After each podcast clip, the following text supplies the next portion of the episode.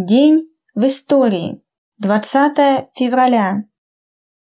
1803 год.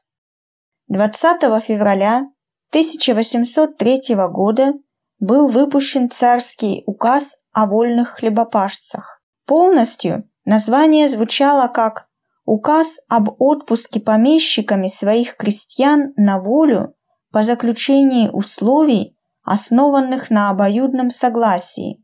Царем тогда был Александр I. Согласно этому указу, помещики теперь имели право освобождать крепостных крестьян поодиночке или целыми селениями, причем с выдачей земельного участка. За свою свободу крестьяне выплачивали выкуп или отрабатывали повинности. Если же оговоренные обязательства не выполнялись, то крестьяне возвращались к помещику. Тем не менее, Ничто не мешало помещику отпустить крестьянина безвозмездно. Это определялось договором между крестьянином и помещиком. Крестьян, получивших таким образом волю, называли свободными или вольными хлебопашцами. Отсюда и популярное название указа. За 25 лет царствования Александра I указ был применен всего лишь 161 раз к 47 153 крестьянам. Это менее половины процента от общего числа крепостных. Разумеется, большинство помещиков не помышляли о раздаче своей собственности. Этот указ важен тем, что именно он был положен в основу освобождения крестьян 1861 года. Согласно этой реформе, Крестьяне получали личную свободу от крепостной зависимости, но вся земля оставалась в собственности барина. При этом помещик должен был предоставить в пользование крестьянам полевые наделы, и земли предоставлялись в коллективное пользование сельским обществом. Эти общества распределяли наделы по своему усмотрению. За пользование надельной землей крестьяне должны были отрабатывать барщину или платить оброк. Сельские общества могли выкупить полевые наделы, после чего крестьяне становились крестьянами-собственниками. Накоплений у них не было, и для выкупа земли им нужна была ссуда. Как мы говорили в предыдущих выпусках, в 1882 году для выдачи именно таких суд был учрежден крестьянский банк. От операций крестьянского банка больше всех выигрывали помещики, потому что в этих операциях цена земли была почти вдвое выше среднерыночной стоимости. Крестьянский банк был ликвидирован только после Октябрьской революции, а его земли национализированы и розданы крестьянам. При этом крестьянские долги банку в размере 3 миллиардов 310 миллионов рублей аннулированы. Только тогда крестьяне были действительно освобождены от гнета помещиков и перед ними встала следующая цель – освободиться от гнета сельских капиталистов, то есть кулаков. 1859 год. 20 февраля 1859 года родился Федор Афанасьевич Афанасьев, российский рабочий революционер, большевик, один из организаторов Петербургской маевки в 1891 году руководил Иваново-Вознесенской стачкой 1905 года, во время которой был создан первый в России Общегородской совет рабочих депутатов. Родился в деревне Язвище Петербургской губернии. В 1871 году был отдан в фабричную школу Кренгольмской мануфактуры в Нарве. Работал ткачом. До отбывания воинской повинности жил в Нарве, затем уехал на родину, где приобрел популярность и был, несмотря на молодость, выбран сельским старостой. Вскоре, однако, с чужим паспортом ушел из деревни скитаться по России. Жил в Одессе, где работал в порту, бродил по югу. Там его арестовали и отправили на родину, откуда он уже со своим паспортом отправился в Петербург и поступил на фабрику Воронина. Там, организовав с товарищами кружок трачей, Афанасьев связался с кружками рабочей организации Петербурга. Когда в 1889 году рабочий комитет, центральный кружок, объединил рабочие кружки, Афанасьев был одним из первых и самых деятельных его членов. Первая маевка петербургских рабочих в 1891 году была организована в значительной мере усилиями Афанасьева. Он был одним из тех четырех рабочих, которые произнесли на этой маевке знаменитые речи, неоднократно опубликованные за границей и в России. К 1905 году он перешел на нелегальное положение и до самой смерти был секретарем сначала группы Северного комитета, а затем Иваново-Вознесенского комитета РСДРП. 4 ноября или 22 октября по старому стилю 1905 года на реке Талка после митинга Федор Афанасьев был растерзан толпой казаков и пьяных черносотенцев. Тот митинг в Иваново-Вознесенске собрался в честь опубликования манифеста 17 октября и Конституции. Афанасьев и его товарищи обращались с речами к рабочим, а черносотенцы собирались в других местах. Рабочие двинулись освобождать из тюрьмы своих товарищей, но тюрьму охраняли казаки, которые были глухи к словам рабочих. После безуспешной попытки освободить товарищей, рабочие пошли к реке Талка. Туда же направилась толпа пьяных черносотенцев с казаками.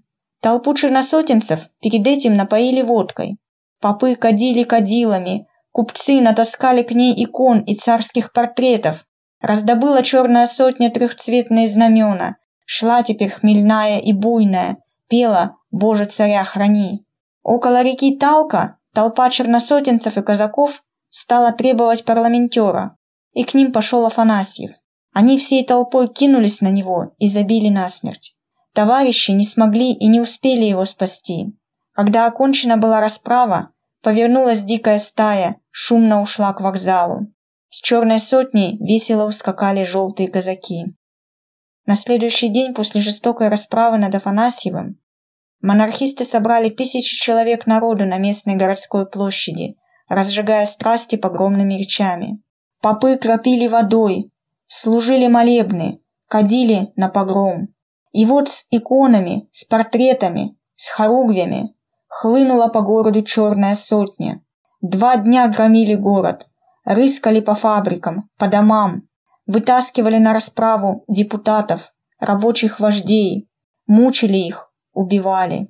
Только после того, как закончилась череда погромов, большевики смогли похоронить Федора Афанасьева, а до этого его тело пришлось просто спрятать. На месте его гибели установлен памятный знак.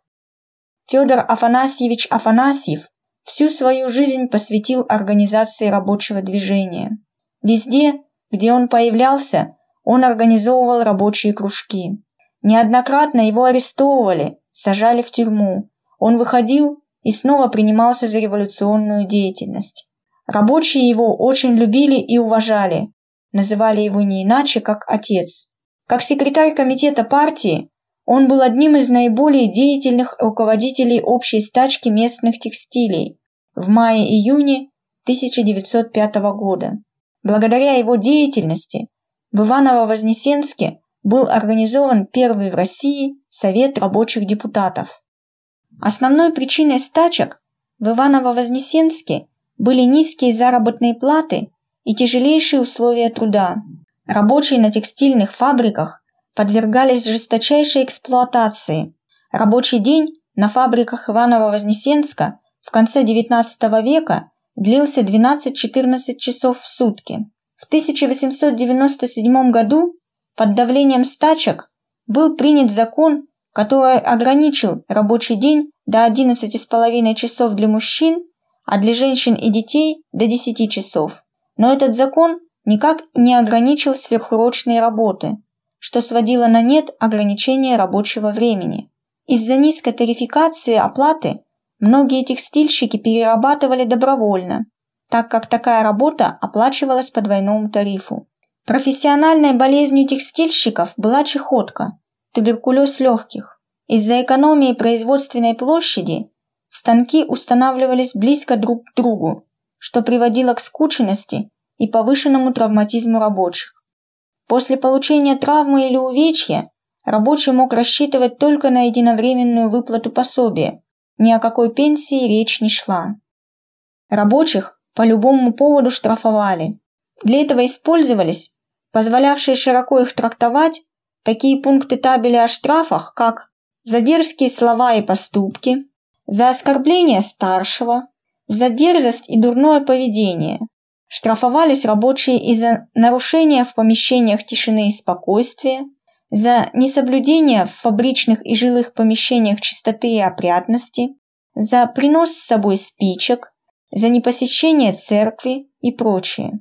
Сохранившиеся, как свидетельство истории, расчетные книжки рабочих фабрики Куваева за 1901-1905 года подтверждают, что рабочий при месячном заработке от 9 до 10 рублей 50 копеек должен был отдавать в виде штрафа от трети до половины заработка. Как мы видим, условия труда в наше время уже почти приблизились к дореволюционным, разумеется, с поправкой на цены и зарплаты. Как мы видим, для улучшения условий труда всегда необходима была классовая борьба. Эта борьба ведется и поныне, порой успешно, но в целом очень многое приходится начинать заново. 1918 год. 20 февраля 1918 года румынские интервенты после нескольких дней боев захватили город Бендера на правом берегу Днестра. Одновременно германская армия в ходе своего наступления на Восточном фронте захватила город Полоцк. 1919 год. 20 февраля 1919 года было опубликовано обращение верховного правителя адмирала Колчака к башкирам, в котором тот обещал им культурное и религиозное самоуправление. Обещание это на редкость запоздало, поскольку к этому моменту великодержавная политика Колчака полностью похоронила надежды башкирского народа и правительства на предоставление им национальной автономии. Колчак заявил о непризнании им башкирского правительства, и это правительство решилось перейти на сторону советской власти и продолжить движение за автономию в новых условиях. Еще 17 февраля был выпущен приказ «Башкирское войско с 10 часов 18 февраля 1919 года переходит на сторону советской власти и начинает совместно с Красной армией беспощадную борьбу с врагами революции. На следующий день вышел еще один приказ, подтверждающий об окончательном переходе башкирского народа и войска на сторону большевиков. По свидетельствам, Колчак, узнав о переходе башкир на сторону красных, начал рвать свои волосы в отчаянии. Его национальная политика после этого стала либеральнее, но было уже поздно. 1920 год. 20 февраля 1920 года родился Евгений Федорович Драгунов, советский конструктор стрелкового оружия, создатель всемирно известной самозарядной снайперской винтовки Драгунова, сокращенно СВД, лауреат Ленинской премии и Государственной премии Российской Федерации. 1926 год. 20 февраля 1926 года родилась Зинаида Портнова, юная партизанка, член подпольной комсомольско-молодежной организации «Юные мстители», разведчица партизанского отряда имени Ворошилова на временно оккупированной территории Белорусской ССР, Герой Советского Союза. В этот же день началась регулярная передача по радио полуночного боя часов Спасской башни Московского Кремля, и исполнявшегося затем на колоколах интернационала, в то время государственного гимна страны. 1932 год. 20 февраля 1932 года Лев Троцкий был лишен советского гражданства за антисоветскую деятельность. 15-й съезд ВКПБ в 1927 году уже указал что оппозиция окончательно идейно порвала с марксизмом-ленинизмом, скатилась на антисоветские позиции и встала на путь капитуляции перед силами международной и внутренней буржуазии. Девятый пленум исполнительного комитета коммунистического интернационала в 1928 году также указывал, что принадлежность к троцкизму несовместима с принадлежностью к Коминтерну, что было закреплено решением шестого конгресса Коминтерна. С 1928 года троцкизм перестал существовать в ВКПБ как политическое течение. Разгром Троцкого в рядах ВКПБ сопровождался изгнанием троцкистов из других компартий. Сам Троцкий за антисоветскую деятельность в 1929 году был выслан из СССР, а в 1932 году лишен советского гражданства. За границей Троцкий активно излагал свои капитулянские взгляды, выступая против первого пятилетнего плана, против индустриализации страны и коллективизации сельского хозяйства. Более того, еще в 1930-е годы предрекал неизбежное поражение СССР в войне с фашистской Германией. В британской Daily Express Троцкий писал, что оппозиция имеет достаточный генеральный штаб испытанных революционеров для того, чтобы начать вооруженное восстание. И этим он не слабо так подставил своих агентов, которые в нашей стране действительно оставались. Если Троцкий был предсказателем будущего, то весьма хреновым. Из всех его пророчеств было только одно – о перерождении коммунистической партии. Но и тут он попал в пальцем в небо. Об опасности перерождения многократно говорил и писал Владимир Ильич Ленин. И его предупреждения важны тем, что не запугивают опасностью, а предлагают пути борьбы с ней. 1943 год. 20 февраля 1943 года в деревне Васильковичи гитлеровцы расстреляли 14-летнюю Галю Комлеву. В начале войны для подпольной работы в поселке Тарковичи на юге Ленинградской области была оставлена вожатая средней школы Анна Семенова. Для связи с партизанами она подобрала самых надежных своих учеников. В группу входили бывшие ученицы этой школы, 18-летние Екатерина Богданова, Елена Нечаева, Таисия Яковлева и 14-летняя Галя Комлева. Девушки поддерживали связь с партизанским отрядом, передавали информацию о передвижении немецких военных частей и карателей, помогали продовольствием, по ночам стирали для бойцов белье, а также распространяли среди жителей окрестных селений полученные в отряде листовки и агитационные материалы с призывами к борьбе с оккупантами. В декабре 1942 года девушек арестовали, доставили в Оридеш и бросили в тюрьму, устроенную в помещениях бывшего Дома культуры. Жестоко допрашивали, выпытывая у них сведения о партизанах. А 20 февраля 1943 года расстреляли в полутора-двух километрах от станции Оридеш. Подвиг Гали Комлевой отмечен Орденом Отечественной войны первой степени. 1986 год. 20 февраля 1986 года с космодрома Байконур ракетой-носителем «Протон-К» был выведен на орбиту вокруг Земли модуль «Заря». Это был первый блок станции «Мир», первой в мире многомодульной обитаемой орбитальной станции научно-исследовательская орбитальная станция «Мир» действовала в околоземном космическом пространстве с 20 февраля 1986 года по 23 марта 2001 года. Станция была обитаема с 13 марта 1986 года по 16 июня 2000 года. Основой для модулей послужили станции серии «Салют» и космические корабли ТКС. Обслуживалась кораблями серии «Союз» и «Прогресс». Провела 5511 суток на орбите Земли. Из них 4594 дня была обитаема, совершив 86 331 оборот вокруг планеты. За время существования орбитальная станция «Мир» передала на Землю около 1,7 терабайта научной информации. На ней было проведено более 23 тысяч экспериментов и были поставлены два рекорда продолжительности пребывания в космосе. На станции побывали 104 космонавта из 12 стран в составе 28 экспедиций.